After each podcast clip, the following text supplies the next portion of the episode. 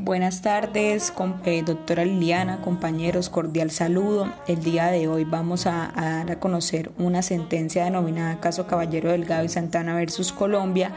eh, que trata principalmente un caso de desaparición forzada que dio lugar el día 7 de febrero del año 1989 en el municipio de San Alberto, departamento del Cesar, contra los señores Isidro Caballero Delgado y María del Carmen Santana, que fueron capturados por una patrulla militar.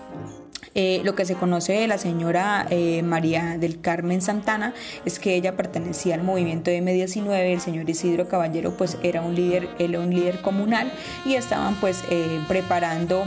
un encuentro regional que tenía como objetivo una salida política, que tenía pues buscaba que se pudieran recolectar ideas en procura de una salida política al conflicto armado. después de ello, eh, y según testigos, pues se pudo constatar que efectivamente eh, tanto el señor Isidro Caballero como la, como la señora iban, iban, en, en el, iban pues en la, en la en el carro junto con los militares, ¿cierto? Y también pues eh, posteriormente eh, se instaura una demanda en la que la familia de las personas presuntamente desaparecidas y organismos eh, sindicales y derechos humanos eh, pues piden que sea, se esclarezca pues primero dónde están, dónde están ellos y sobre todo que, que, por cuáles fueron los motivos por los cuales fueron, fueron desaparecidos y sancionar obviamente los responsables. Debido a que no se obtuvo ninguna, ninguna, una, ninguna respuesta y ninguna pues eh, solución pronta al, presente caso, eh, este, este se decide llevar ante la Comisión Interamericana de, Derechos Humanos y posteriormente la Comisión Interamericana el día 24 el día 24 de diciembre del año 1992 se remite se remite dicho caso frente a los frente a frente a presente caso la corte decide lo siguiente Primero decide que, sí, que Colombia ha violado, ha violado los derechos a la libertad personal y a la vida contenidos en los artículos 7 y 4 de la, de la Convención Americana. También decide que Colombia tiene, está obligada a continuar los procedimientos judiciales eh, frente a las personas mencionadas y también a pagar una justa indemnización que es, es fijada en su monto por la Corte.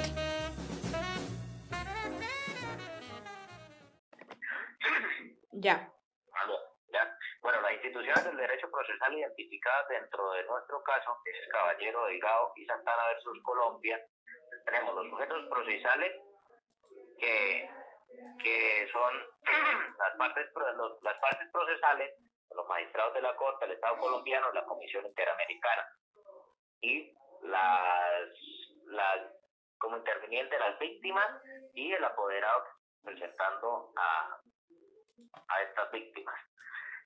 Eh, tenemos la, jurisdicción,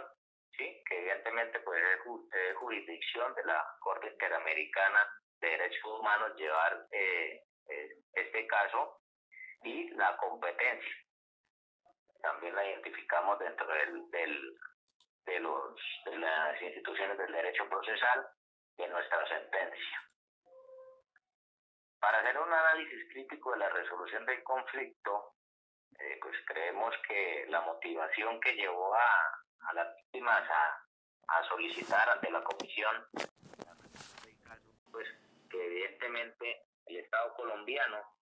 realizó la investigación de quiénes habían sido los culpables o los responsables de la desaparición de, de Caballero Delgado y Santana, para lo cual fueron condenados miembros de la fuerza pública, posteriormente fueron dejados en libertad, pero pues no tuvo la delicadeza de reparar económicamente a las víctimas por el daño causado. Una vez el Estado, eh, pues aludiendo el, el, debido proceso y pues eh, no resarcir o reparar económicamente a estas víctimas, se inicia la solicitud por parte de la víctima a través de su apoderado Comisión Interamericana, la cual pues resuelve que efectivamente el Estado colombiano eh, no tuvo en cuenta el resarcimiento económico para las víctimas y pues falla a favor de, de estas. Perfecto.